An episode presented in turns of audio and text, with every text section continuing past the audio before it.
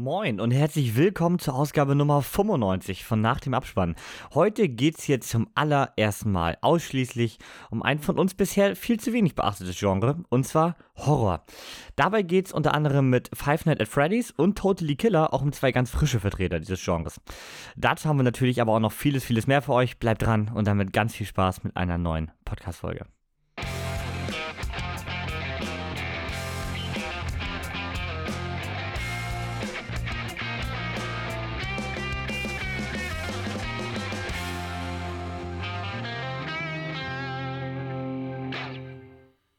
Schauriges Hallo von meiner Seite. Ich bin Melanie, der vor dem Intro war natürlich Kevin und heute wird es gruselig, blutig, aber auch irgendwie unterhaltsam. Doch bevor wir über seltsame Animatronics oder zurückgekehrte Serienkiller sprechen, Kevin, wie stehst du eigentlich zum Horrorgenre? Ja, da haben wir tatsächlich noch nie richtig drüber geredet, weil äh, Markus und Niklas, mit denen ich ja diesen Podcast quasi gestartet habe, sind halt beides keine großen Horrorfans. Äh, ich mochte das Genre eigentlich schon immer sehr tatsächlich, aber ähm, ich war jetzt nie, also ich hatte mal diese Phase ein, zwei Jahre, das war gerade so, so, wenn du so 16 bist, das so richtig aufregend ist, ne? Aber sonst hatte ich jetzt nie die Zeit, wo ich besonders viel Horror geguckt habe, aber ähm, ja, für einen guten Horrorfilm bin ich immer zu haben, gerade im Kino umso mehr, weil ich finde einfach atmosphärisch, es ist gerade bei Horrorfilmen riesen Mehrwert. Und äh, ja, gerade jetzt um die Halloween-Zeit ähm, umso mehr. Also deswegen äh, eigentlich Fan, aber tatsächlich auch von mir viel zu wenig beachtet, leider. Und bei dir? Ja, ist ähnlich, ne? Also mittlerweile bin ich Fan. Es hat ein bisschen gebraucht. Ich war als Jugendlicher überhaupt gar kein Fan davon. Ich konnte überhaupt nicht gucken. Wenn ich eingeguckt habe, hatte ich danach wochenlang Angst. das ging gar nicht. Es hat ein bisschen gedauert bei mir, um genau zu sein. Die Studienzeit war es dann so das zweite, dritte Semester, wo ich dann schon in der Videothek gearbeitet habe. Da ging das dann so langsam los. Da hat okay. man dann erstmal Klassiker nachgeholt oder sowas wie Insidious sich reingezogen nochmal. Ähm, jetzt muss man dazu aber sagen, ich bin immer noch sehr anfällig für kleine Mini-Jumpscares, wo sich alle drüber kaputt lachen, aber ich erschrecke mich trotzdem, auch wenn ich weiß, dass sie kommen. Ich erschrecke mich trotzdem. Ja, Jumpscares funktio funktionieren bei mir gar nicht mal, also gar nicht so gut, muss ich sagen, denn ich finde sie immer oft sehr vorhersehbar und dann funktionieren sie halt nicht. Und äh, bei mir funktioniert es viel besser, wenn der Film wirklich eine richtig gute Atmosphäre aufbaut, äh, in die ich mich so richtig reinversetzen kann. Denn äh, muss der Film, bestes Beispiel ist der Hereditary, auf lange äh, über lange Strecken einfach gar nichts Böses zeigen, aber diese Grundatmosphäre ist einfach so stark, dass du äh, ein ganz unwohles Gefühl mit nach und nach bekommst. Und das zieht bei mir tatsächlich deutlich mehr als irgendein so billiges Jumpscare-Festival. Was gerade zum Beispiel bei Blumhaus, äh, bei allen Blumhaus-Produktionen äh, sehr, sehr beliebt ist. Wir kommen mal gleich noch auf eine zu sprechen. Und äh, gerade da wird ja leider sehr, sehr, sehr auf Jumpscares gesetzt. Es ist halt einfach die billigste und einfachste Form, äh, Grusel zu erzeugen, ne? Das stimmt allerdings, ich lege auch sehr viel mehr Wert auf diese Qualitätsarbeit, ne? Gar nicht so ein Jumpscare nacheinander, zumal ich die unheimlich unangenehm finde. Es ist einfach so, ich springe super leicht drauf an, ich finde dieses Gefühl super unangenehm. Ähm, aber ich lebe auch eher mehr so die Atmosphäre, ne? Wenn wirklich ein Film es schafft, von Anfang bis Ende so eine Atmosphäre aufzubauen, wo man sich wirklich gänzlich, äh, sage ich jetzt mal, unwohl in dem Sinne drin fühlt, dass man nicht weiß, was kommt und was jetzt noch passiert ja, du hast ja eh, ich sag mal, diese verschiedenen Arten von Horror. Ich finde, Horrorfilm ist ja ein unglaublich breites Genre. Ähm, du hast natürlich, was jetzt gerade rund um Halloween natürlich am meisten passt, den eher gruseligen Horror, würde ich fast sagen. Ähm, aller, wie du es gerade schon sagtest, einem Insidious, der Conjuring, äh, des Conjuring-Universums und so weiter und so fort. Dann hast du natürlich wirklich diese, die Slasher, auch eher so ein Halloween-Thema tatsächlich, ähm, wo du einen Killer hast. Oder du hast halt wirklich die, die äh, Torture-Filme, die nochmal, finde ich, fast ein Genre für sich sind, ne? Wie ein Saw, wie ein Hostel und so weiter, wo es eigentlich nur darum geht, jemand äh, möglichst fachmännisch ausführlich zu zerlegen. ähm, da vom letzteren bin ich tatsächlich am wenigsten Fan, muss ich sagen, denn auch da fehlt mir äh, alles in Richtung Atmosphäre und so weiter und ja, er setzt einfach nur auf den puren Ekel. Und äh, ich guck's mir auch an, so ist es nicht. Ist nicht so, dass ich es abstoßend finde komplett, aber ähm, ist schon das, was mich am wenigsten abholt hier von den, ich sag mal, Horror-Subgenres. Denn doch am ehesten tatsächlich äh, Slasher. Gar gestern auch zur Halloween-Party, wie man hier noch schön verkatert hört. Grüße gehen raus. ähm, ich bin schon begeistert, dass diese Folge überhaupt stattfinden kann hier heute Morgen. Also wir nehmen wirklich am Vormittag nach der gestrigen Party auf und äh, ja, war ein bisschen doll, muss ich sagen. Kinder, trinken kein Alkohol. Ist nicht gut. Nur negative Konsequenzen. euch geht schlecht am nächsten Tag, Kopfschmerzen, nur Probleme. Naja, auf jeden Fall. Äh, und ich war als Ghostface unterwegs, also von daher, äh, Slasher holt mich da tatsächlich sehr ab. Aber auch, wie gesagt, diese, ja, fast schon sehr, äh, gerade am modernsten, die äh, Gruselfilme. Jedenfalls das, was aktuell den größten Hype auslöst im Kino. Wahrscheinlich auch sehr gefüttert durchs Conjuring-Universum, würde ich sagen. Das kann ich aber total nachvollziehen. Ne? Ich habe ja angefangen, also Conjuring 1 war auch so mit eins von denen, mit denen ich dann gestartet bin im Heimkino. Hat mich super gut abgeholt, weil du einfach diese Atmosphäre halt hast, ne, die es aufbaut. Und äh, ich habe jetzt ja angefangen, passend zu Halloween nochmal mit Conjuring anzufangen. Ich habe leider nur Conjuring 1 und 2 geschafft. 2 ist besser, ein Ticken besser als 1, finde ich tatsächlich. 2 ja, habe ich zum genau. ersten Mal geguckt. Und Annabelle 1 habe ich geguckt. Weiter bin ich mhm. noch nicht gekommen, aber ich muss halt echt sagen, Annabelle ist wieder so ein Ding, damit kann ich gar nicht um. Den, der hat mich so gar nicht abgeholt. Aber Conjuring ist echt so ein Beispiel für mich, ne? Da gehe ich auch voll drauf ab. Mit diesen Gruselfilmen und so, mit Dämonen und hast du nicht gesehen und Besessenheit und da bin ich, da bin ich dabei. ja, ich finde die ganzen Spin-offs aber alle auch nicht gut. Also ja. un unabhängig vom Thema, aber ähm, ich bin kein Fan von Senan, muss ich sagen. Annabelle äh, habe ich die ersten beiden gesehen, fand ich beide schrecklich. Also ich finde die einfach schlecht. Ähm, was haben wir noch an Spin-offs? Conjuring müsste eigentlich noch mehr, aber wie gesagt, da stehe ich gar nicht so drin. Also Hauptsache, die drei Hauptteile, die ähm, sind eine schöne runde Trilogie, finde ich, obwohl Teil 3 da deutlich abfällt von der Qualität, weil der halt ein bisschen weg vom Horrorgenre eher fast schon, ja, ist eher fast eine Crime-Story, würde ich fast sagen. Es hat viel recherchiert, viel, viel gemacht, getan, irgendwo hingefahren, mit Menschen gesprochen. Ähm, hat mir dann nicht mehr so gefallen, weil das ein bisschen weit weg von den Wurzeln war. Was ist denn dein Lieblingshorrorfilm? Da, da, sind wir bei Conjuring. Das war vorher Conjuring 1, es ist jetzt Conjuring 2 geworden. und äh, ich stehe total auf diese alten Schinken. Ich liebe ja The Shining. Da kann ich ja, den kann ich ja ewig und drei Tage angucken. Ich finde Psycho total gut, wobei ich sagen muss, den habe ich einmal gesehen als Jugendliche und habe das Ende nicht verstanden. Und da musste Big Bang Theory kommen, damit ich das Ende verstehe. ähm, wen habe ich noch auf der Liste? Sinister fand ich total gut, den ersten Teil. Den fand ich echt Wahnsinn. Und ich glaube, ich habe noch einen dritten. Ja, Märtyrs habe ich noch stehen. Ah, guck mal. Der war auch richtig gut. Mhm. Ja, mir ist es ganz eindeutig, es ist wirklich nur ein Film, es ist Alien. Äh, ich, ich liebe äh, diesen Film, ich kann ihn immer wieder gucken der ist auch einer der Filme, der am besten gealtert ist, finde ich. Also es gibt wenig Filme, die äh, wirklich aus den 70ern kommen und immer noch so großartig aussehen. Du merkst halt, es wurde unglaublich viel mit praktischen Effekten gemacht. Du hast mit Sigourney Weaver eine großartige Hauptdarstellerin. Ja, also an diesem Film ist alles perfekt für mich. Also es gibt äh, außer vielleicht ein paar Fortsetzungen, da können wir drüber reden, aber an Alien 1 und 2 gibt es wirklich ganz wenig auszusetzen und auch zwei sehr gegensätzliche Filme, die beide aber in, für sich großartig sind. Du hast einen tollen ersten Teil als äh, Horrorfilm und du hast einen tollen zweiten Teil als Actionfilm. Und beides funktioniert für sich absolut super. Und äh, das Alien einfach unglaublich tolles Artdesign, sieht unglaublich bedrohlich aus. Und ja, alles perfekt in diesem Film. Müssen wir eigentlich nochmal äh, mal einen Punkt finden, wo wir den hier nochmal ausführlich besprechen oder die ganze Reihe vielleicht mal. Vielleicht machen wir mal eine Folge zur äh, Alien-Reihe. Ich meine, mittlerweile gibt es ja auch mit den Covenant, äh, mit dem neuen Covenant-Teil, mit Prometheus und so weiter, gibt es ja so viel Futter. Ich glaube, da könnte man mal was machen. Aber es würde jetzt wahrscheinlich hier den Rahmen sprengen. Da sehe ich aber Niklas dann auch. Es ist Sci-Fi, ne? Äh, ähm, also 1 und 2 weiß ich auch, mag er auch. Niklas logischerweise, aufgrund der nicht großen äh, ähm, ja, Hingabe für Horror. Äh, mag er Teil 2 deutlich lieber, das weiß ich, aber ähm, ja, Aliens ist auf jeden Fall da hoch im Kurs. Also den könnten wir auch noch dazu bewegen. Sehr gut. ja, aber du hast recht. Das ist natürlich auch nochmal so ein Subgenre fast für sich, würde ich sagen. Äh, Sci-Fi-Horror. Äh, da gibt es ja nun auch mittlerweile mehr als genug. Früher mehr als heute. Es gab ja mal eine Zeit, da war das wirklich äh, ein großes Ding bei mir noch, um mal zum Thema zurückzukommen, ist tatsächlich äh, wirklich ein absoluter Guilty Pleasure die Scream-Reihe. Ich finde auch, dass da kein Teil groß rausfällt. Also ich mag wirklich äh, Teil 1 bis 6 durchweg. Ich kann sie alle gut gucken. Gefällt mir super gut. Und ähm, Slasher-mäßig allerdings noch darüber Halloween, muss ich sagen. Äh, selbst die Reboots, wenn, man, wenn wir Halloween Ends mal ausklammern, den Film habe ich ja letztes Jahr schon umfangreich weggerantet in der Podcast-Folge. Also absolute Beleidigung fürs ganze Franchise, aber ähm, tatsächlich ist Original für mich der beste Slasher, den es gibt. Also der Original-Original, nicht, nicht, nicht der erste vom Reboot. Ähm, erst auf dem Reboot ist toll, Halloween Kills ist ein richtig brutaler Slasher, der wenig Sinn macht in sich, aber wirklich großartige Kills drin hat. Ja, und auch Halloween 2, also wir sind ja bei den alten Filmen, Halloween 2 und so sind immer noch gut. Also eines der Teile, die natürlich auch viel Schrott produziert haben. Ich meine, da gibt es einige Totalausfälle in der Reihe. Aber auch das hast du eigentlich bei jeder Slasher-Reihe, weil die wurden ja eine Zeit lang so gemolken, das war ja nicht mehr feierlich.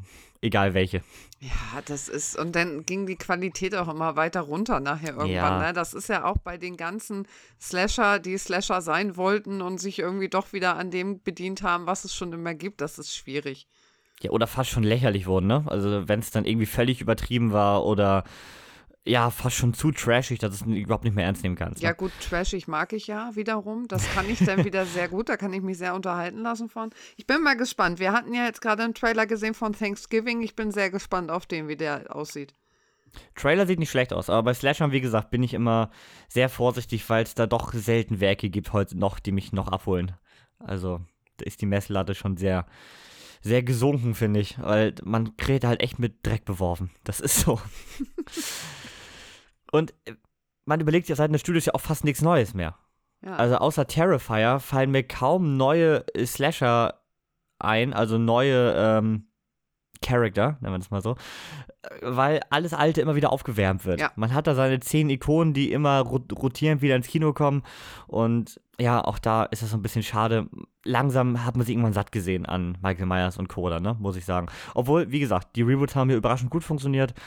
Und bei Scream mag ich halt diese Meta-Ebene, die immer drin ist, super gerne. Also diese Referenzen auf viele andere Horrorfilme, die aber dann äh, Scream schafft es, das nicht so lächerlich darzustellen wie ein Scary Movie. Mhm. Scary Movie bin ich gar kein Fan von, das ist mir dann wieder zu überzogen. Ähm, Scream schafft das noch in so, einer, in so einer schönen Seriosität abzubilden. Und da bin ich totaler Fan von. Scream fällt ja unter dem Fall von, ich konnte als Jugendliche sowas noch nicht gucken, konnte aber Scary Movie sehr gut gucken. ah, wenn man den zuerst gesehen hat, ist natürlich ganz gefährlich. Ah, den habe ich tatsächlich zuerst gesehen, ja. Auch verrückt, dass eigentlich gerade Scary Movie sich als Parodie den schon nicht ernsten Film ausgesucht hat. Ne? also Scream nimmt sich ja schon nicht allzu ernst und Scary Movie dreht es dann noch mal ein paar, ein paar Stufen höher. Ja, ich wollte gerade sagen, der hat einfach nur noch mal den Pegel höher gedreht. Ne? Das genau. Ja, von den neueren Vertretern bei mir tatsächlich A Quiet Place und Don't Breathe, oh, die ja. beide recht hoch im Kurs stehen. Quiet Place fand ich aber den zweiten Teil nicht mehr so geil, muss mm. ich mhm. sagen. Mm, Don't Breathe, na gut, den zweiten kannst du voll in die Tonne treten. Da ist Quiet Place der wirklich noch, noch okay. Ähm, aber ich fand den ersten, da war eine super Überraschung. Ich fand das Konzept super und äh, da haben, zwar, haben zum Beispiel mal stellenweise Jumpscares super funktioniert bei mir. Äh, es liegt ja wirklich an dieser Umgebung, ne? Die haben ja da wirklich mal mit dieser ganzen Hintergrundmusik, mit ganz geräuscharm und so gearbeitet, weil du sollst ja leise sein dieses ganze Konzept des Films hat einfach super funktioniert, weil es nicht nur die Charakter waren, sondern der ganze Film war leise. Ja, und ich glaube, äh, es wirkt halt dann so gut, weil wenn, dann was passiert, dann knallt es ja, halt richtig rein. Ja. Und ich muss sagen, ich, ich glaube, wir saßen hier auf der Couch und wir hatten doch schon Chips und sowas dabei. Ganz ehrlich, wir haben nichts davon gegessen, weil wir auch leise sein wollten. Das ja, musst du aufpassen, sonst kommt Monster, wenn du, wenn du einmal zu laut knirscht. das hat aber richtig gut gewirkt. Gibt es denn so diesen einen Horrorfilm, der von, oder auch am, am ehesten ja ein Klassiker wahrscheinlich, der von ganz vielen Leuten so vergöttert wird oder diese eine Reihe, wo du sagst, boah, kannst du gar nicht nachvollziehen? Ah, ich kann, ich kann tatsächlich sowas wie Hills Have Eyes oder Wrong Turn irgendwie noch nicht ganz nachvollziehen, weil ich damit früher nicht klar kam. Ich müsste es jetzt wahrscheinlich noch mal gucken. Das waren so, oder Feine Destination ist für mich eine Reihe, wo ganz viele draufstehen und ich sage, nein, das geht für mich gar nicht. Das sind mir zu alltagsnahe Geschichten. Ich weiß, sie sind völlig unmöglich, aber dann fährst du doch hinter den Laster mit dem Baumstämmen hervor und merkst, nein, der Film wirkt. Das muss nicht sein, den muss ich dann nicht gucken. Dinge, guck mal, die man nach dem Eben-Trick nie wieder Alkohol nochmal wiederholen sollte. Äh, wir haben Final Destination mal als Trinkspiel genutzt. Und zwar, ähm, dass du immer drauf wettest, wer als nächstes stirbt und wer falsch ist, trinken kurzen. Ähm, ich sag dir, das ist sehr vorhersehbar. Also ich weiß gar nicht, ich glaube, wir hatten Teil 5 oder 6 genommen, der hat zu dem Zeitpunkt auch noch keiner gesehen, der dabei war. Und äh, ja, wenn du einmal dieses Muster von Final Destination kennst, mhm. es ist unglaublich vorhersehbar mittlerweile. Aber dafür, Empfehlung, äh, eignet sich das Ganze sehr gut. Die Frage ist nur, wie viel wollt ihr trinken? Wenn ihr zu gut seid, dann geht man da schon durch mal raus. Ähm, bei mir ist es tatsächlich Nightmare on Elm Street. Ich bin da wirklich kein Fan von. Ähm, ich mag den ersten Teil tatsächlich super gerne als Film für sich. den nehme ich jetzt mal raus. Aber von diesem Konzept, das holt mich nicht ab, denn äh, dass du, dass Freddy Krüger ja nur im Traum auftaucht und dich nur äh, nachts aufsucht, das hat bei mir immer für zu viel Safe Space gesorgt in dem Film tatsächlich. Grundsätzlich. Also klar, am Ende eskaliert das ja alles ein bisschen mehr und er ist gefühlt überall. Aber ähm, dadurch, dass es nur in den Träumen ist, habe ich irgendwie zu viel Safe Space verspürt und das hat mich nie so richtig, äh, ja, so richtig gegruselt. Das ist frei nach dem Motto, entschlaf doch einfach nicht ein, du dummer Junge, dann passiert da auch nichts, ne? So. Gut, das, das versuchen sie ja immer wieder. Irgendwann geht es ja immer schief. Nee, aber das äh, war irgendwie so ein Konzept, das hat mich nie so richtig abgeholt, muss ich sagen. Obwohl der erste Film wirklich äh, auch so ein Meilenstein ist, muss man sagen. Also das auf jeden Fall, aber das reine Konzept hätte für mich keine gefühlt 20 Fortsetzungen und Reboots gebraucht. Ich glaube, es ist einfach die Figur, die da so polarisiert, ne? Weil der erste, ja. der ist zu Recht, glaube ich, schon sehr hoch gewertet, weil der einfach hammergut aussieht für seine Zeit auch und eine hammergute ja. Idee von einem Slasher da nochmal mitbringt, nochmal was Neues reinbringt. Aber wenn du nur auf das Konzept gehst, dann ist das natürlich, dann bleibt da am Ende nicht so viel übrig, ne? Also der erste hat auch vier Sterne von mir. So ist das nicht. Also mhm. als Film ist er wirklich gut. Aber das Konzept trägt sich für mich halt nicht für weitere Filme, ehrlich gesagt. Ja, und so vielleicht mal zum Abschluss können wir auch nochmal über so das aktuelle Horror-Genre reden, denn äh, sehr ganz aktuelle. Denn wir haben ja so drei wirklich extrem aufstrebende Regisseure, die sich da gerade sehr hervortun, finde ich. Haben wir natürlich einmal John Peel, äh, einmal Ari Aster und Robert Eggers. Und bei allen drei finde ich es extrem, denn alle drei haben jetzt zuletzt einmal äh, einen Film gemacht, der aus dem Horrorgenre ausbricht, als hätten sie sich abgesprochen. John Peel ja mit Nope, der so ein bisschen nicht klassisch ins Horrorgenre fällt, würde ich sagen. Äh, Robert Eggers mit ähm, The Northman, der zwar auch sehr düster und sehr brutal ist, aber auch kein Horrorfilm an sich. Und Ari Aster am extremsten mit Beau's Afraid, der sehr aus seinem bisherigen Muster rausfällt. Ähm, aber zu ihren vorherigen Werken, also ich meine, äh, Jean Pierre mit Get Out und Wir hat er zwei, wie ich finde, großartige Filme geschaffen. Also, oder? Ich muss ihn nachholen. Shame on Hast me. beide noch nicht gesehen? Nee, ich habe sie tatsächlich, ich habe Get Out irgendwann mal angefangen und ich muss zugeben, ich war sehr müde. Ich bin bei dem Film echt eingeschlafen. Ist ein Slowburner, das ist so, ja. Und äh, wenn man da wirklich so extrem müde ist, dann fallen einem dabei auch schon gern die Augen zu und dann habe ich es nie wieder nochmal probiert. Ich musste es nochmal nachholen. Ja, Wir ist ja oft so ein bisschen gescholten, vielleicht auch durch die Erwartungen, die man mit Get Out vorher geschürt hat. Aber ähm, ich finde Wir sogar fast noch einen Tick besser. Als, also ich weiß, mit der Meinung stehe ich sehr allein. Ich habe auch Gefühl, dass Einziger bis zum Ende den Twist nicht kommen sehen. Vielleicht lag es auch daran. Jeder meinte, der sei so vorhersehbar, der Film. Ja, ich habe es nicht gemerkt. Oder ich habe das nicht so in der Form kommen sehen, wie es passiert ist, sagen wir mal so.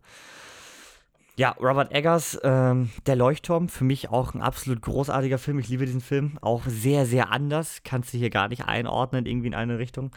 Äh, aber hat eine tolle Atmosphäre und hat selbst zu Hause mich so richtig reingezogen. Also ich saß danach da nach dem Film und musste, habe immer zehn Minuten den schwarzen Fernseher angestarrt. Äh, also toll. Und The Witch, der ja auch ähm, ja, sehr gespaltene Meinung kriegt. Von absolut großartig bis recht mittelmäßig. Ähm, ich finde ihn toll. Äh, Enya, absolut großartig natürlich, wie immer. ähm, ja. Ich mag halt einfach diesen düsteren Stil, den äh, Robert Eggers da immer nutzt. Das ist alles immer so richtig dreckig und düster und das ja, bei Leuchtturm, ja bei Leuchtturm habe ich es echt geliebt, dass du dir bis zu einem gewissen Grad tatsächlich zwischendurch nicht sicher warst, ob du gerade einen Film aus dieser Gegenwartszeit anguckst, der jetzt gemacht wurde, und einen Film von früher anguckst. Dann hast du ja, wieder Robert Pattinson gesehen und dann fiel dir ein, nee, der hat früher noch nicht gelebt, das ist schon einer Film von heute. Aber der hat das schon so cool umgesetzt. Er sah ja. zu gut aus, um so ein alter Film zu sein, aber er hatte total diesen Stil von so einem alten Film, fand ich. Aber er hat ja auch wirklich meines Wissens alte Kameras genutzt. Also eigentlich kann er nicht besser ausgesehen haben als damals. Also du kannst natürlich jetzt mehr nachbearbeiten mhm. im Nachhinein, aber er hat wirklich meines Wissens alte Kameras äh, benutzt. Das ist auch sehr cool. Das ist ja alles aus dem FF. Wir haben natürlich für keinen Film hier tief, tiefere Infos recherchiert, weil das jetzt hier einfach so ein freier Talk ist. äh, aber da meine ich, hat er wirklich äh, sich an möglichst vielen Stellen versucht, authentisch zu sein. Und ich meine, er hat natürlich auch zwei großartige Hauptdarsteller gecastet. Ja. Also ich meine, Willem Dafoe und Pattinson, das ist immer noch die, eine der größten äh, ja, Betrügereien, die bei den Oscars je stattgefunden haben, dass man den Leuchtturm hier so außen vor gelassen hat. Denn der Film hätte so viel verdient ja. gehabt, muss man einfach sagen. Aber das ist so ein Punkt bei den Oscars wieder. Sobald der Horror draufsteht, halten die sich ja immer noch so ein bisschen fern davon. Ne? Das ist da ja noch gar nicht so wirklich angekommen. Total, das dachte ich auch damals schon bei Hereditary, wo wir jetzt ähm, zum nächsten noch kommen, zu Ari Aster, wo man ja auch Toni Collette da nicht beachtet hat, die einfach die Rolle ihres Lebens spielt in diesem Film. Also das ist leider, ja, der Horrorfilm ist bei den Oscars sehr, sehr außen vor. Ja, schade Ja, drum. Ari ja, total. Aber ich glaube, da hast du in der Academy halt eine Zielgruppe, die damit absolut nichts anfangen kann. Und Mhm. das ist natürlich so das Problem. Am Ende fließt halt bei Filmen immer was Subjektives mit rein. Und wenn du halt da ganz viele weiße alte Männer hast, die wollen das nicht sehen. Ich kann ja verstehen, wenn du da einen Slasher und so nicht reinhauen willst, wenn du nicht so serienmordmäßig, ne, oder der, ne, wenn da wieder irgendwas nachgeahmt wird und dargestellt wird, das willst du nicht bei den Oscar haben, kann ich alles nachvollziehen. Das hat, ich meine, Slasher muss man jetzt ja wirklich sagen, das hat nichts mit äh, groß Tiefgründigkeit äh, zu tun. Da läuft einer rum, der slasht irgendwelche Leute weg und irgendwann wird halt rausgefunden, wer es ist, wenn überhaupt. Vielleicht wird er auch noch umgebracht und kehrt dann in Teil 2, 3 bis 6 wieder. Das ist, das ist so, so, so das Prinzip von Slasher, würde ich sagen. Aber es gibt ja durchaus Horrorfilme wie Leuchtturm und so, die so total tief auf diese tiefgründe psychologische Art wirken. Wo ja auch so ein Drama mal wirken kann, ne? die bei den Oscar ja gern gesehen sind. Da kann ich das überhaupt nicht nachvollziehen, dass sie die nicht reinnehmen. Ja, aber wahrscheinlich fehlt dann wirklich die Affinität zum Genre. Also es gibt ja auch oft mal diese, diese Kritik, dass wirklich teilweise ähm, die ähm, ja, Stimmrechten in der Academy gar nicht alle Filme gesehen haben. Ist ja auch bei der Menge gar nicht verwerflich. Aber ist natürlich schwierig, dann dieses typische habe ich nicht gesehen, krieg kein Vote. Und wenn das natürlich schon die Hälfte so hat bei irgendwelchen Horrorfilmen, ja, dann wird er auch nie in die Nominierten kommen, ne? Ja, es ist schwierig. wie da ist natürlich so ein bisschen, die Academy ist ja auch nicht gerade transparent im Hintergrund. Also das ist ja alles unglaublich untransparent, das System. Aber ja, ich denke mal, das wird so ein Problem sein, dass da einfach gar keine Affinität ist oder die werden schon mit gewissen Vorurteilen geguckt.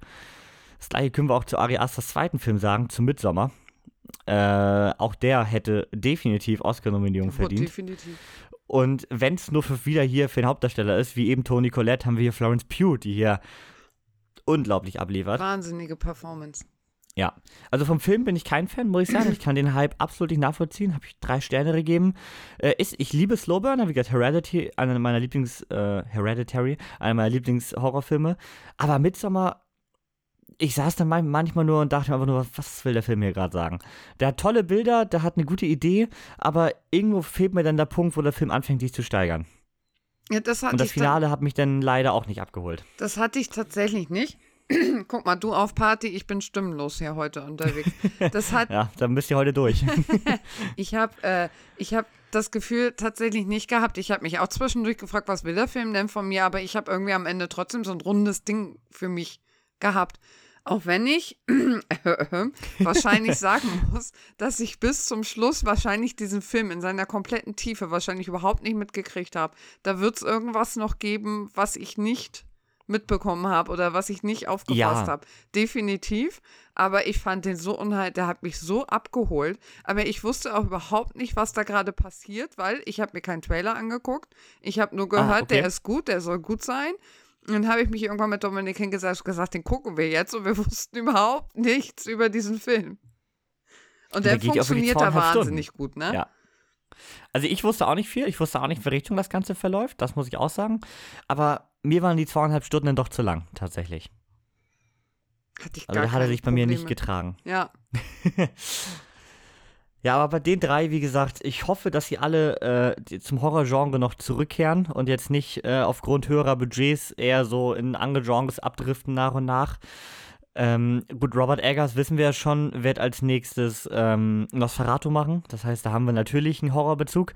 Hoffentlich eine Dracula-Verfilmung, die besser läuft als äh, die beiden in diesem Jahr. Es war ja leider sehr, sehr schade, muss man sagen, dass das Ganze so abgestraft wurde vom Publikum. Und er hat ja einen All-Star-Cast dabei, also eigentlich sollte das Ganze klappen. Bei Ari Aster weiß ich gerade gar nicht, ob es in dieses Projekt schon äh, angekündigt ist.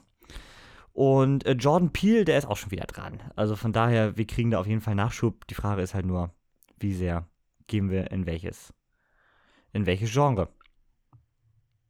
Also das nächste Jordan Peele-Projekt, da ist halt noch, es ist in Arbeit, aber es ist halt noch komplett untitled. mhm. Deswegen schauen wir da mal. Ich meine, Nope fand ich auch überraschend gut, muss ich sagen. Also, Ich ja äh, auch. da wurde ja, ich auch. Ich habe aber eine Gegenmeinung neben mir im Kino sitzen gehabt. Ja, auch bei der Sneak kam der echt schlecht weg, meine ich, wenn ich es richtig in Erinnerung habe. Aber ähm, ich fand ihn sehr anders mal wieder, aber ich fand ihn erfrischend gut. Ich habe ihn sogar noch ein zweites im Kino geschaut. Ja, du also. musstest ihn ein zweites Mal im Kino gucken, weil sich da auf einmal was verändert hat und du hast das nicht Ja, gut, ich bin für zwei, drei Minuten kurz weggenickt, muss ich sagen. Das lag aber einfach daran, dass ich einen unglaublich müde Abend in der Sneak war und es war nach 0 Uhr.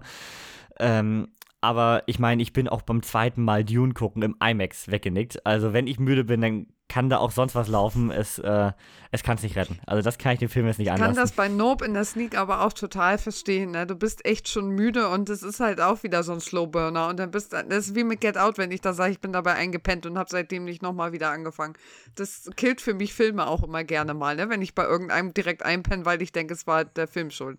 Ist er wahrscheinlich und gar Nope nicht. geht ja auch 130 Ja. Minuten. Also Genau. Also alles Aber- völlig verständlich, dass man dabei zu der Uhrzeit dann auch ruhig mal kurz mal weg sein kann. aber der Moment bei dir war nur so herrlich dafür. Ja, also wer den Film gesehen hat, ich, ich versuche mal spoilerfrei zu umschreiben. Es gibt da was, was sich nachher so, so, so ausklappt und sehr äh, groß am Himmel steht. Und äh, ja, ich bin wieder wach geworden und dachte, was ist da denn für ein Ding? das war genau die Szene, wo das passiert ist. Also wild. Ja, aber ich finde es immer schwierig, dass Leute dann so sagen, ja, und den gibst du dem dreieinhalb oder vier Sterne, bist ja eingeschlafen. Das hat bei mir wirklich oft nichts mit dem Film zu Ja. tun. Wenn ich wirklich müde bin, dann kann mich ein Film nicht halten. Wie gesagt, Dune, einer meiner absoluten Lieblingsfilme im IMAX-Saal, der dich kom komplett äh, auf allen Sinnen irgendwie äh, mitnimmt. Und selbst da habe ich es geschafft, kurz wegzunicken. Es war das zweite Mal, ich wusste natürlich, was passiert. Aber wenn ich wirklich, wirklich müde bin, dann äh, kann es kein Film dieser Welt retten. Schlimm ist es, wenn du hellwach reingehst und der Film macht dich müde. Dann macht der Film definitiv was Ja. falsch. Das gibt's tatsächlich. Aber wenn du wirklich müde bist, aber es gibt's auch tatsächlich, dass du müde ins Kino gehst und denkst so, boah, heute die Sneak wird schwer.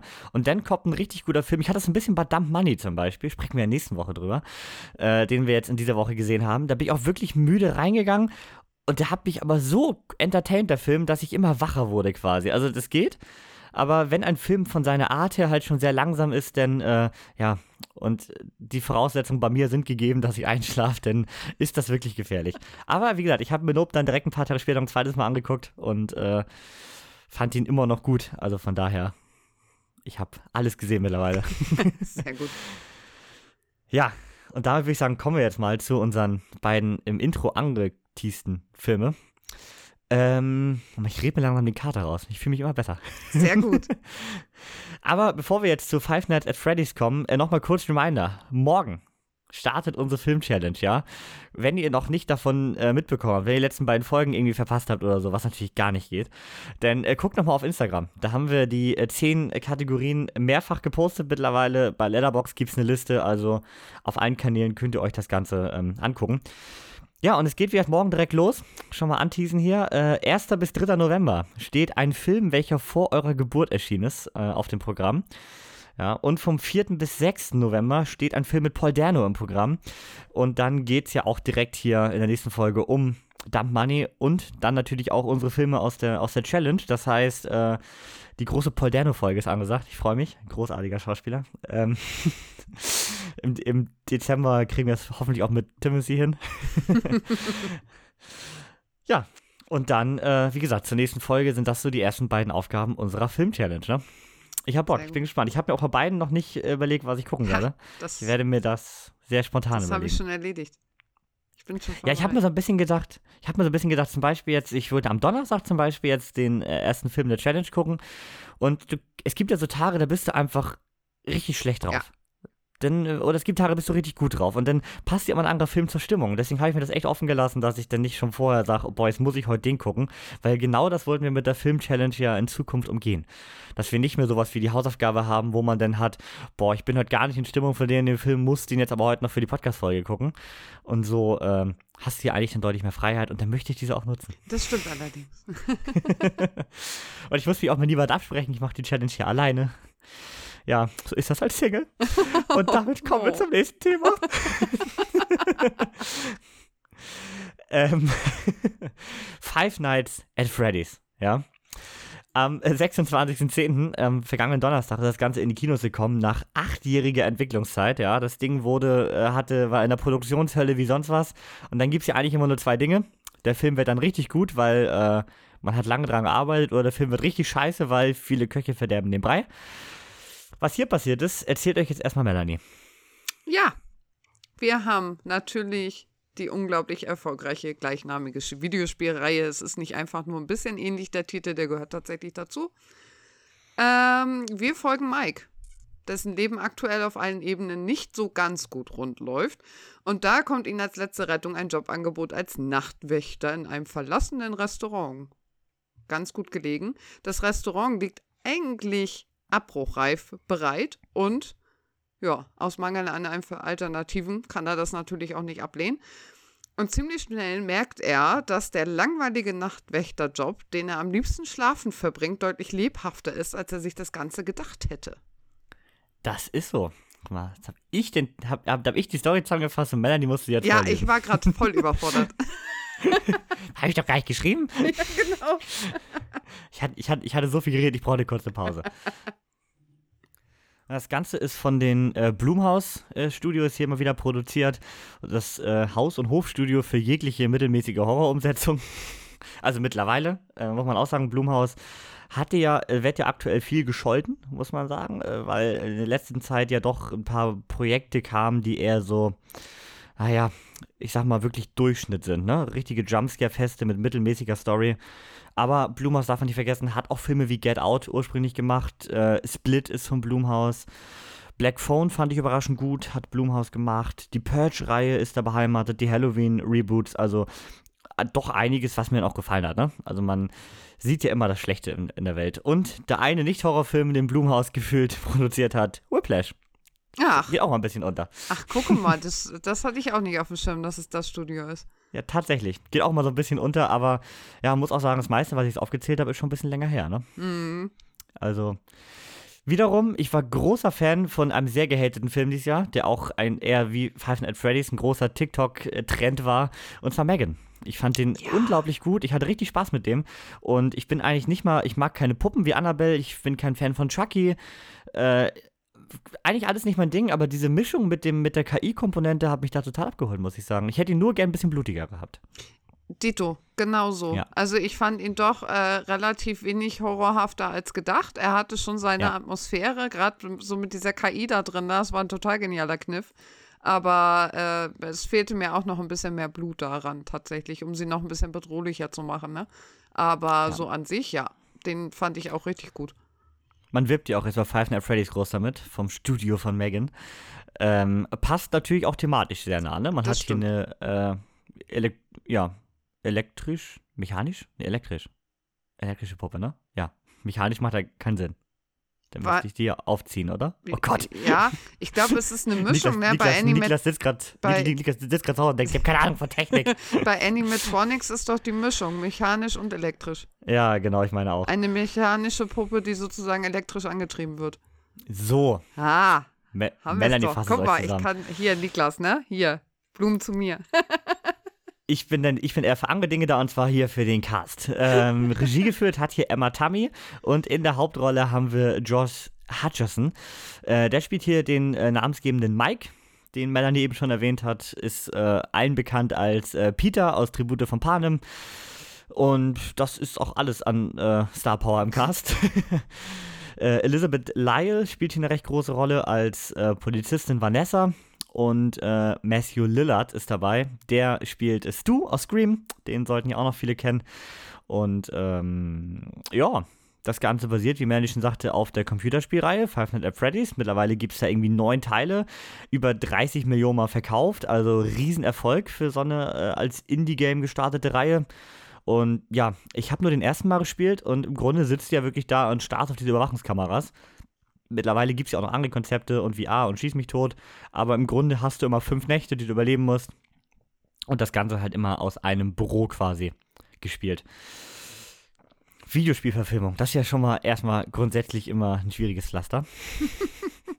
wir können das hier auch bei jeder Videospielverfilmung immer neu aufrollen, denn auch hier haben wir wieder, finde ich, das Riesenproblem, wie setzt du dieses Konzept, was ja, wie ich gerade schon sagte, eigentlich sehr einseitig ist im Spiel, wie setzt du das auf einen Zwei-Stunden-Film um?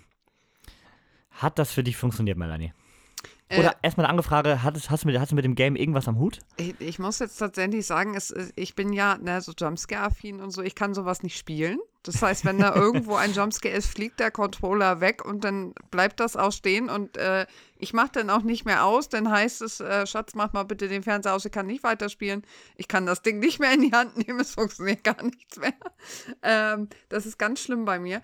Ähm, ich habe mich aber mit Dominik sehr viel unterhalten, der ja sehr viel Erfahrung mit der Spielewelt hat, dank äh, eines äh, Klienten, sage ich jetzt mal, der das ja auch regelmäßig spielt. Mhm. Und äh, ich habe jetzt angefangen, mir mal Let's Plays nochmal wieder anzugucken. Ich kenne Let's Plays von einem Teil, bei dem ich nicht weiß, welches das ist, aber da rennst du schon im ähm, Gebäude darum. Hm, Das ist dieses Spin-off, das hat auch keinen, ist auch nicht nummeriert, das hat einen anderen Namen. Ja. Das habe ich, da habe ich auch mal reingespielt. Genau. Und da kenne ich äh, Let's Plays zu und ich habe jetzt tatsächlich für den ersten Teil mal angefangen, Let's Plays zu gucken, um da mal so ein Gefühl zu bekommen. Und da Mhm. muss ich halt ganz ehrlich sagen, ich, hat, ich hätte gehofft, dass sie diese Atmosphäre aufnehmen. Da muss kein Schauspieler jetzt äh, fünf Nächte lang am PC sitzen und nur Videokameras aufspielen. Das wäre mir zu langweilig gewesen. Ich finde das vollkommen okay, wenn er rumläuft und sich bewegen kann.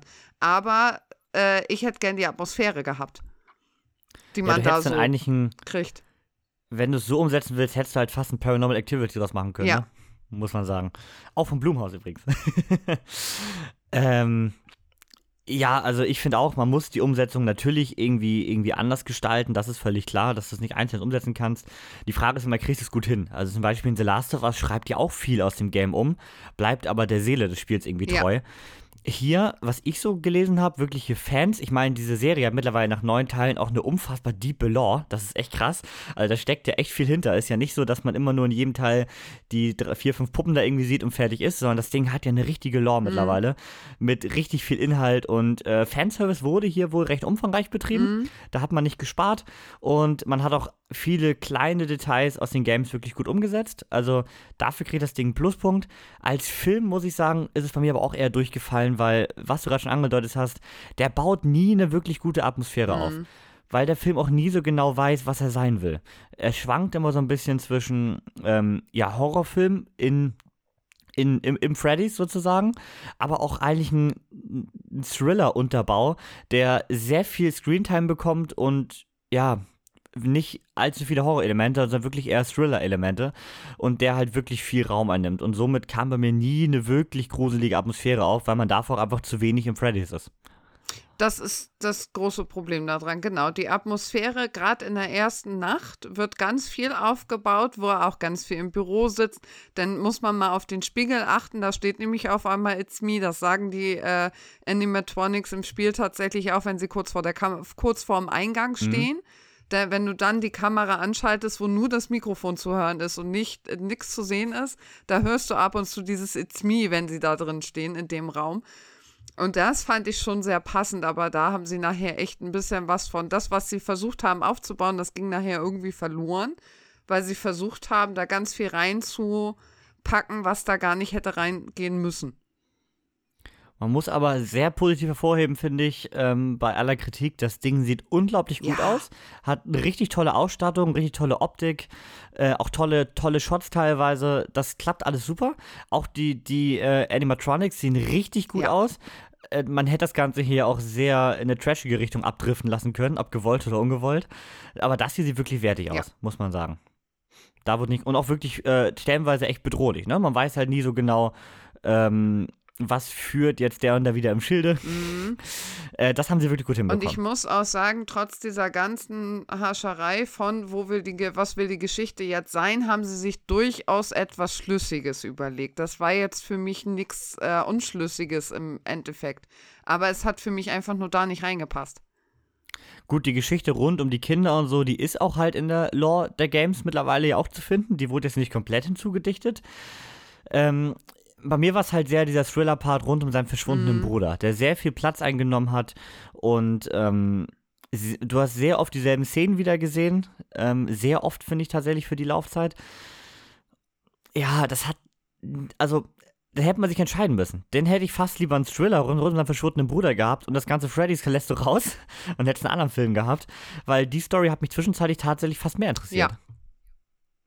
Genau. Und das ist dann aber kein guter Punkt für einen Five Nights at Freddy's Film. Nein. Und in dem Moment, wo du wieder in der Nacht da drin bist bei Freddy's, ist es halt wieder, wie du sagst, ein komplett anderer Film. Der geht wieder in eine komplett ja. andere Richtung und der verschwundene Bruder ist erstmal völlig egal. Da wird es gar nicht ja. mehr. Es wird zwar immer noch wieder eingebaut, aber es, äh, es verschwindet da irgendwie so ein bisschen mehr so im Hintergrund, dass das eher so mehr der Grund ist, warum jetzt da irgendwie äh, eine Verbindung aufgebaut wird von den Nachtwächter zu diesen Freddys. Ja, du hast es halt tatsächlich so zwei, so, so, so zwiegespalten, würde ich fast sagen, denn im Freddys träumt er ja immer erstmal von diesem Moment und danach kommen dann ja die Geschehnisse im Freddy's ja. in jeder Nacht. Also er schläft ja immer direkt, weil er die Schlaftabletten reinhämmert, dann träumt er von der von dem einen Tag und danach kommen ja die Geschehnisse ja. im Freddy's quasi. Aber du hast halt viel zu viel drumherum, was auch später gar nicht groß aufgegriffen ja. wird. So, du hast seine Tochter, die unglaublich viel Raum bekommt, auch um dieses, diesen Sorge, äh, seine Tochter, seine Schwester, auch rund um diesen Sorge, Sorgerechtsstreit und so weiter. Ähm, der wird am Ende null relevant. So, der ist immer da, der soll ihm vielleicht ein bisschen mehr charakterisieren, aber auch der nimmt mir viel zu viel Zeit ein, muss ich ja. sagen. Und das sind so viele Sachen, die in diesem Film irgendwie ablenken von der eigentlichen Hauptidee, wo man dann vielleicht doch merkt, vielleicht gibt halt diese Five Nights at Freddy's Sache einfach nicht genug Stoff her für so einen vollen Film. Ja, oder du bist bei der Begründung, die das Spiel ja hat, warum diese Animatronics da rumlaufen, ne? Die haben ja dann eine ganz andere Hintergrundstory. Das sind ja im Spiel, meine ich, sind, oder wurde mir gesagt, sind das äh, Dinge, das sind Animatronics, die in der Programmierung schiefgelaufen sind und es ist günstiger, neue Nachtwächter einzustellen, als die Animatronics da irgendwie zu zerstören oder in, äh, zu, zu, ändern, zu umzuprogrammieren. Und das hätte ich wieder spannender gefunden tatsächlich, weil dann hätten die Animatronics ja, wieder viel mehr Chancen gehabt, irgendwas zu tun und zu entwickeln. Die waren sehr stoisch, um, fand ich. Mhm. Aber meines Wissens tatsächlich wird in den späteren Spielen dann auch auf die Kindergeschichte okay. geschwenkt. Aber wie gesagt, da möchte ich mich jetzt auch nicht aus dem Fenster ja. lehnen, dafür stecken. Wir wollen wirklich rein diese Filme werden und ich finde es auch immer schwierig, wenn man sagt, ja, der Film ist nur was für Fans. Weil dann funktioniert ein Film auch nicht. Also ein Film wie Dungeons and Dragons zum Beispiel, der hat es geschafft, dass er bei Fans ich glaube, auch mehr oder weniger funktioniert, mhm. was ich so mitbekommen habe. Aber halt auch funktioniert, wenn du null mit dem Spiel oder mit dieser ganzen Lore von D&D zu tun hast. Und ich finde, das macht doch eine gute Videospielfilmung aus. Oder The Last of Us. Richtig. Du musst das Spiel nie gespielt haben, damit die Serie Richtig. gut ist. Und äh, wenn so. ein Film nur aus Fanservice besteht, damit Fans mhm. dabei sind, dann, und aber hinten raus einfach trotzdem nichts anderes präsentiert, dann ist es für mich trotzdem kein guter Film. Weil ich brauche keinen Fanservice. Das kann, das habe ich mir äh, zuhauf, wenn ich möchte, bei solchen Spielen mit Merch, mit irgendwelchen äh, Zusatzvideos, die man freispielen kann. Das hätte man da ja, alles Romane gibt es schon mittlerweile. Romane gibt es ja. mittlerweile. Also. Ne, also da gibt es genug Fanservice. Dann möchte ich bitte jetzt aber auch einen Film haben, der dann halt auch mal das Franchise so für andere öffnet, die halt eben das Spiel vielleicht nicht spielen wollen, nicht spielen können, keine Affinität zum Spiel haben, aber vielleicht den, die Geschichte interessiert. Das wäre was Nettes geworden. Da brauche ich dann keinen ja, Fanservice, ne? Und das Problem hast du unglaublich oft bei Videospielverfilmungen. Dass du, ich habe das Gefühl, man hat so fünf, sechs Plotpoints oder Charakteristiken des Spiels, und äh, die starten zuerst da und dann wird darum nochmal eine Story ja. geschrieben. Das fand ich bei Assassin's Creed und Uncharted zum Beispiel. Beides keine guten Filme. Bei beiden fand ich es extrem, dass man das Gefühl hatte, man hat hier ein paar Sachen, die müssen da rein, aber äh, die Story drumherum, ja, boah, gucken wir mal. Oder man verändert den Sachen wieder zu viel, wie bei Assassin's Creed zum Beispiel, dass so ein bisschen die Identität verloren geht zum Beispiel. Mhm. Also Assassin's Creed hätte als Film besser funktioniert, wenn nicht Assassin's Creed draufstehen würde. Ja. Würde ich mal einfach sagen. Und Assassin's und Creed stand auch nur drauf, weil er diesen Sprung gemacht hat, der ja super spektakulär war, gar keine Frage. Der wird super spektakulär gedreht auch. Das habe ich noch mitbekommen, dass da äh, sein Stunt-Double wirklich diesen Sprung frei fallmäßig gemacht hat aus den Höhenmetern. Ist Wahnsinn, ist super, aber reicht mir nicht aus. So ist ein schöner Fanservice-Effekt in dem Moment, aber es reicht mir nicht aus. Wo man da sagen muss, das hat natürlich nicht, also bei Buchverfilmung erstmal ist es selten der Fall, finde ich. Da versucht man immer, sich recht nah dran zu halten. Du hast bei Videospielen natürlich das Problem, du hast ein Medium, was keine, oft keine, keine lineare Erzählweise ja. hat. Das heißt, du kannst dich nicht einfach an die Story halten. Das Richtig. ist immer das Problem. Oder sie ist zu umfangreich. Ja. Ich meine, wie willst du zum Beispiel jetzt ein Witcher 3 in den Film packen? So, das funktioniert halt nicht. Wenn du es in einen Film packen willst. Dann brauchst du halt schon eine Serie oder irgendwas. Das ist halt oft das Problem. Mm, ach, und übrigens ist es aber kein Videospielfilmungsproblem. Ich finde es auch bei Star Wars schrecklich, schrecklich, dass Disney da so oft auf, einfach nur auf Fanservice baut. Weil, oh, guck mal, der Charakter taucht hier nochmal auf in der Folge. Ja, brauche ich nicht, ne? Ich brauche dann die Qualität nee. dahinter. Ich mag es, also jetzt, äh, ne, wenn ich jetzt demnächst im Kino sitze und kriege dann die Verurteilung, wieso freust du dich dann darüber, dass jetzt die und die Anspielung ist? Ich habe es bei Barbie genannt. Barbie ist Fanservice pur. Ha, ich habe Barbie erwähnt in der Horrorfolge. Das muss man mal hinkriegen. Funktioniert aber trotzdem für sich. Ja, funktioniert. Und es funktioniert halt auch einfach, weil das nicht alles ist, was dieser Film hat. Der bietet mhm. mir jetzt nicht hier an, da kommt keine, kein Wasser aus der Dusche und du freust dich drüber oder du hast jetzt den Camper, den du, mit dem du früher auch gespielt hast, auf einmal da zu sehen, sondern du hast halt auch was Tiefgründiges hinter. Muss ja auch nicht unbedingt tiefgründig sein, aber du hast eine Geschichte hinter, die funktioniert. Ja. Du hast auch eine eigene Identität in dem Film. Ja. Das muss man einfach sagen. Ja, zurück zu Five Nights at Freddy's. Ähm, eigentlich haben wir schon alle wichtigen Punkte besprochen, würde ich sagen. Ähm, was ich noch ein bisschen schwierig finde, ist, er ist ja schon ab 16 in Deutschland. USA hat ähm, PG-13. Er ist mir aber viel zu, viel zu soft. Ja. Also wir haben ja nur eine Szene, in der wirklich äh, die Figuren mal äh, Hand anlegen. eine anderthalb. eine Mittelteil und das Finale. Und ja, es wird alles weggekattet, ne? Also alles wird nur angedeutet. Und ja, du willst natürlich hier kein 18er haben, damit du gerade die Zielgruppe, die, äh, man sieht es ja im Kino, die jetzt auch bei 16 Grad so rein darf, wenn es gut läuft, äh, die willst du natürlich nicht verschrecken, aber es hätte dem Film natürlich gut getan, dass das Ganze böser wirkt. Ich meine, hier haben wir denn dafür lustige, wir bauen eine Höhle mit, dem, mit denen und liegen dann alle und gucken uns die Decke an. Ähm, ja, das war mir fast schon zu nett. Also die Bedrohlichkeit ist dann auch verloren gegangen und wenn du dann sogar in den Szenen, wo gemordet wird, wenn du selbst in den Szenen keine Brutalität siehst, hilft das dem der Atmosphäre oder ähm, ja, des Ernstnehmens der Animatronics halt auch überhaupt nicht. Die Szene war mir an sich, muss ich jetzt mal dazu sagen, die war mir an sich zu lang gezogen. Ich fand sie am Anfang wirklich sehr extrem gruselig, dass diese Dinger da auf einmal eine Höhle bauen wollen und jetzt auf einmal so nett sind und du im Hintergrund weißt, was sie irgendwie mit Einbrechern tun. Das, das fand ich dann schon so ein bisschen gruselig, aber das haben sie nachher ganz schnell wieder rausgehabt bei mir. Das war nur mal so ein kurzer Funken, der da war nochmal zwischendurch. Die ich finde auch die Mimik von denen ist immer super geil mit dem Zwinkern und die Augenbrauen, die so ein bisschen hochgehen, runtergehen. Und auch immer dieser, dieser, dieser leichte Schlafzimmerblick mit den halboffenen Augen. Ja, wenn sie böse gucken wollen, ne? Ja. Auch der Muffin, ja. der kann das ja auch. ja, dass man den Muffin hier quasi zum gefährlichchsten von allen gemacht hat, weiß ich auch nicht, was ich davon halten ja, soll. Das also gerade der, hm, hat mich dann auch nicht so überzeugt. Nee, es hat nicht so ganz gepasst. Aber der Film, muss ich sagen, der wird ja richtig krass runtergehatet, steht bei ein, anderthalb Sternen meistens bei den meisten irgendwie. Äh, der hat seine Momente, finde ich trotzdem. Ich fand ja. zum Beispiel auch diese Szene mit dem Taxi, wo sie mit dem, äh, mit Freddy da einsteigt, fand ich super lustig. Und äh, wir haben gesagt, es ist ein Jumpscare-Fest. Diese Puppe, äh, die den Jumpscare, die den, äh, die den Dreifach-Jumpscare da ja eigentlich auslösen soll, die, die habe ich am Anfang gehasst und am Ende fand ich sie ziemlich witzig dafür. Weil du hast da wirklich eine Puppe stehen, die kein Animatronic ist, die aber einen Charakter kriegt, in dem sie halt immer diesen Jumpscare kriegt, ne? Das ja, fand ich schon stimmt. irgendwie cool. hm, das stimmt. Ja, aber abgesehen von Momenten blieb dann halt leider nicht so viel hängen. Genau. Der hatte dann einfach die Sternweite zu sehr gezogen, man hat zu viel Side-Stories. Der Twist am Ende ist für Spielefans wahrscheinlich noch vorhersehbarer als für uns, aber auch ich fand ihn schon super vorhersehbar. Auch dass Vanessa ähm, irgendwie die ganze Zeit ein bisschen was im Schilde führt, war auch von Anfang an klar. Das war alles irgendwie sehr offensichtlich, ob man hatte einfach eine, ja, Schema F, äh, Videospielverfilmung, muss man auch so sagen. Bei mir ist er dadurch bei zweieinhalb Sternen gelandet. Ähm, war, wie gesagt, nicht so scheiße wie erwartet. Vielleicht war meine Erwartung aber auch einfach so tief, dass er mich dadurch fast schon wieder überrascht hat.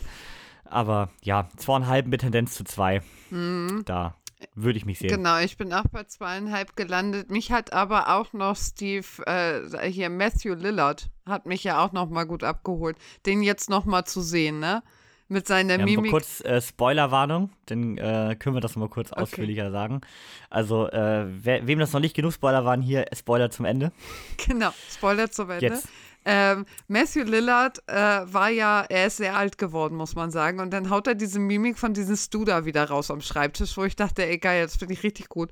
Und dann habe ich ja noch gedacht, ey, es wäre jetzt ja wirklich witzig, wenn genau der, wie in Scream, auch der Killer wäre. Und was ist? Er ist es.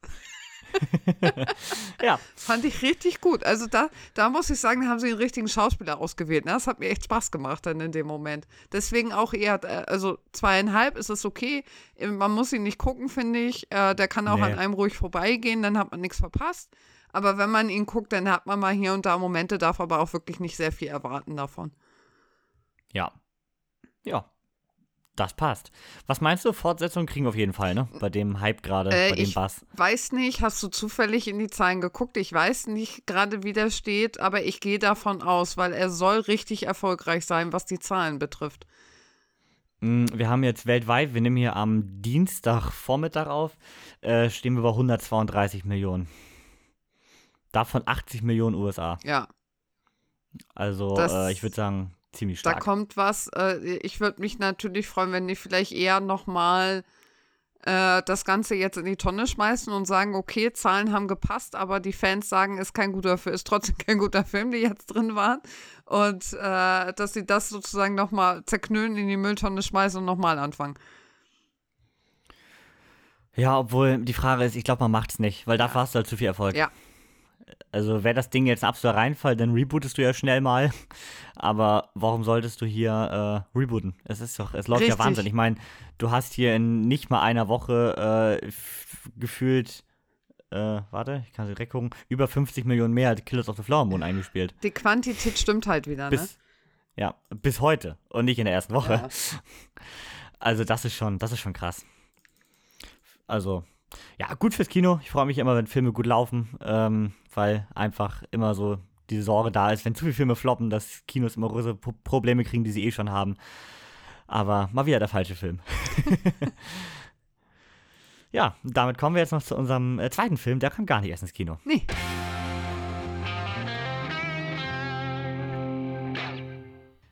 Ja, dann haben wir hier noch unser zweites Thema. Totally Killer, auch ein recht äh, frischer Film, allerdings wie schon angedeutet ohne Kinostart. Das Ganze kam nämlich am 28.09. direkt zu Amazon Prime Video, ist auch von den Amazon MGM Studios, wie sie jetzt heißen. Amazon hat ja bekanntlich äh, vor einiger Zeit MGM gekauft und äh, ja, macht jetzt auch ordentlich was mit. Wir haben jetzt ja zwei große Filme in den letzten vier Wochen bekommen mit äh, Krieg der Bestatter, kam ja auch noch ähm, vor zwei Wochen, meine ich, mit Jamie Foxx und Tommy Lee Jones. Auch noch nicht geschafft, leider. Aber habe ich auch eigentlich Bock drauf. Und ja, hier haben wir jetzt Totally Killer. Und äh, Melanie erzählt euch jetzt erstmal, worum es in, diesem, in dieser Slasher-Komödie geht. Ja, wir haben den Sweet 16 Killer, der ist wieder zurück. Und zwar hat er vor 34 Jahren schon mehrere Jugendliche umgebracht. Und jetzt ist er wieder da und sein erstes Opfer ist natürlich ausgerechnet Jamies Mutter Pam. Tja, dazu kommt auch noch, dass sie durch einen blöden Zufall mal eben in die 80er Jahre zurückgeschickt wird, in die Nacht des ersten Mordes des Killers. Und nun muss Jamie die Ereignisse irgendwie verhindern, äh, damit sie sich nicht wiederholen. Das ist so. Das Ganze ist von, ich spreche jetzt 100 Pro wieder falsch auf, Nanachka Khan. Äh, ist auch so ihr erster wirklich großer Film. Hat jetzt nichts, also Always Be My Maybe hat sie noch gemacht, aber dem, der ist jetzt noch ein bisschen kleiner, würde ich fast sagen. Auf jeden Fall noch keine großen Werke im Hintergrund. Auch im Cast haben wir kein, äh, keine Star Power. Äh, Jamie hier vielleicht noch äh, die bekannteste. Das ist äh, Kiernan Chipka, spielt sie. Ja, und wie gesagt, das Ganze ist ein Direct-to-Streaming-Film und so fühlt sich der auch an, oder? Ja, schon so ein bisschen, ne? Ja, Hätte auch Netflix sein können. nee, so, so, tief sinken würde ich jetzt nicht, aber. nee, ich meine gar nicht von der Qualität, aber also, so diese Art des Films. Das ja, das oft stimmt. So diese lockeren Abendunterhaltungen. Das stimmt. Ähm, haben auch immer so eine gewisse Optik. Ich weiß nicht, woran das liegt, aber Streamingfilme wirken immer bunter. Ja. Es kommt mir dann so vor, das Color Grading ist immer bunter, ein bisschen mehr TikTok. Ich weiß es nicht, ob man da eine andere Zielgruppe sieht als im Kino. Ganz Keine andere Ahnung. Musik, die im Hintergrund läuft, finde ich, ne, Ja. als sonst die so im Kino benutzt wird. Ich glaube, da hat es Ja. aber was mit Lizenzen zu tun im Endeffekt, ne? Gut, hier haben wir natürlich die 80er wieder richtig ausgeschlachtet. Natürlich. Ich mag die so. 80er, das holt mich ab, also so ist es. Wie war dein erster Eindruck? ähm, ich wollte unterhalten werden und ich wurde unterhalten, Punkt. Ja, danke fürs Zuhören. äh, bei mir war das viel gespalten. Ich habe tatsächlich recht viel erwartet, weil äh, ich liebe Zeitreisenfilme. Finde ich super cool. Und das hier gepaart mit einem Slasher ähm, fand ich eigentlich super interessant. Am Ende blieb er dann doch ein bisschen unter meiner Erwartung, obwohl ich auch sagen muss, er hat mich trotzdem recht gut unterhalten. Vielleicht war meine Erwartung doch einfach ein bisschen zu viel. Es kann nicht alles zurück in die Zukunft sein. Du musst ähm, leider jetzt ganz viel reden. Ich muss kurz was trinken, sonst ist die Stimme gleich wieder weg. Okay, äh, es kann nicht alles in Zukunft sein, obwohl natürlich gerade der Film hier unglaublich oft referenziert wird. Ähm, also allgemein ist das hier, dagegen ist Scream gar nichts. Die Referenzen an andere Filme, die sind hier, die sind hier richtig wild. Die Zukunft ist schon am zentralsten. Hat mir natürlich gefallen. Es waren auch gute und sinnvolle Referenzen, fand ich. Also es passte in dem Film ganz oft. Wir waren auch im Jahr 1987. Das heißt, ähm, der Film ist gerade mal zwei Jahre alt gewesen und damit natürlich auch in, in den Köpfen der handelnden Charakter sehr frisch. Aber auch zum Beispiel so Gags wie, dass Scream erwähnt wird und ihr dann auffällt, scheiße, den kennt ja noch gar keiner. äh, fand ich schon ganz cool. Ähm, also die Easter Eggs haben wieder funktioniert. Aber ja, der Ton des Films, ja, der war, fand ich schwierig. Also, äh, ich hätte gern ein bisschen mehr Slasher gehabt, ehrlich gesagt. Also, ich habe vielleicht so ein bisschen mehr Scream erwartet, dass du schon einen komödiantischen Anteil hast, aber trotzdem wirklich einen Slasher. Und ich muss sagen, der Slasher-Anteil ist hier doch hinten raus recht gering. Ne? Ja, das stimmt allerdings. Also, du siehst hier nicht allzu viele Kills. Wenn, sind sie recht gut inszeniert, finde ich. Auch recht brutal. Aber, ja, da fehlte mir ein bisschen was. Da wäre ein bisschen mehr drin gewesen. Auch fand ich es ein bisschen sehr aufgesetzt, wie sehr sie immer ihre feministische Linie fahren hm. wollte und das immer sehr erwähnt hat. Das fand ich so, das wirkte so aufgesetzt, als wäre es ein Teleprompter abgelesen. Das passte oft gar nicht rein und ich meine, nach dem sechsten Mal sollte man langsam merken, dass die 80er einfach anders waren und äh, dass sie immer versucht, die Leute dazu verändern, hat für mich überhaupt keinen Sinn gemacht. Mhm. Also das war ein bisschen, bisschen aufgesetzt, fand ich, dass man das irgendwie da mit reinpacken wollte. Hat aber irgendwie nicht funktioniert bei mir. Also ich habe äh, all das so überhaupt nicht äh, so extrem wahrgenommen, jetzt, äh, ne, das mit dem Feminismus schon. Äh, mhm. Kills waren relativ wenig da, ne? auch was mhm. du sagtest, dafür sahen sie gut aus, gar keine Frage, aber sie waren äh, dafür, dass es eigentlich ein Slasher sein möchte, also so in die Richtung gehen soll, war das recht äh, wenig Anteil dafür. Aber ja. ich muss auch sagen, ich habe äh, hab dieses Cover gesehen, ich habe ein bisschen was dazu gelesen vorher und habe wirklich so eine Teenie-Komödie erwartet, die ich halt, also klassisch Highschool-College-Komödie mäßig, ne? Und die habe ich auch gekriegt. Ich wollte sagen, dann hast du, dann bist du mit einer Erwartung gegangen als ich, dann hast du sie eher bekommen. Ja, das stimmt, auf jeden Fall. Bei mir wurde es erfüllt tatsächlich, weil genau das habe ich gekriegt. Sie fällt dadurch äh, nicht mehr auf als andere Highschool-College-Komödien, die relativ gut aussehen, die auch funktionieren, aber sie hat nichts Besonderes, anderes, auch nicht durch die Zeitreise, ne? Nee. Und ich finde, also, was von mir gut funktioniert, ist tatsächlich nicht der Horroraspekt in dem Moment, sondern auch ganz viel, was ja auch bei die Zukunft ein äh, großer Punkt ist, äh, immer dieser Vergleich jetzt von, mit der Person, wie sie früher war und wie sie heute ist. Ja. Hier wurde es ja doch immer reingeschnitten, wenn sie ihre Eltern kennenlernt oder den äh, späteren Sportlehrer und all so ein Kram. Das sind schon lustige Momente und die funktionieren auch wirklich gut. Ja. Aber ich finde, der Horroraspekt klappt dann halt nicht so gut. Ähm, und da hatte ich mir halt mehr erwartet, muss ich sagen. Ja, Totally Killer gibt nichts her, muss man wirklich sagen. Der gibt, ja, Totally Killer gibt einfach, das ist ein Film, der läuft so weg. Ich habe ihm drei Sterne gegeben.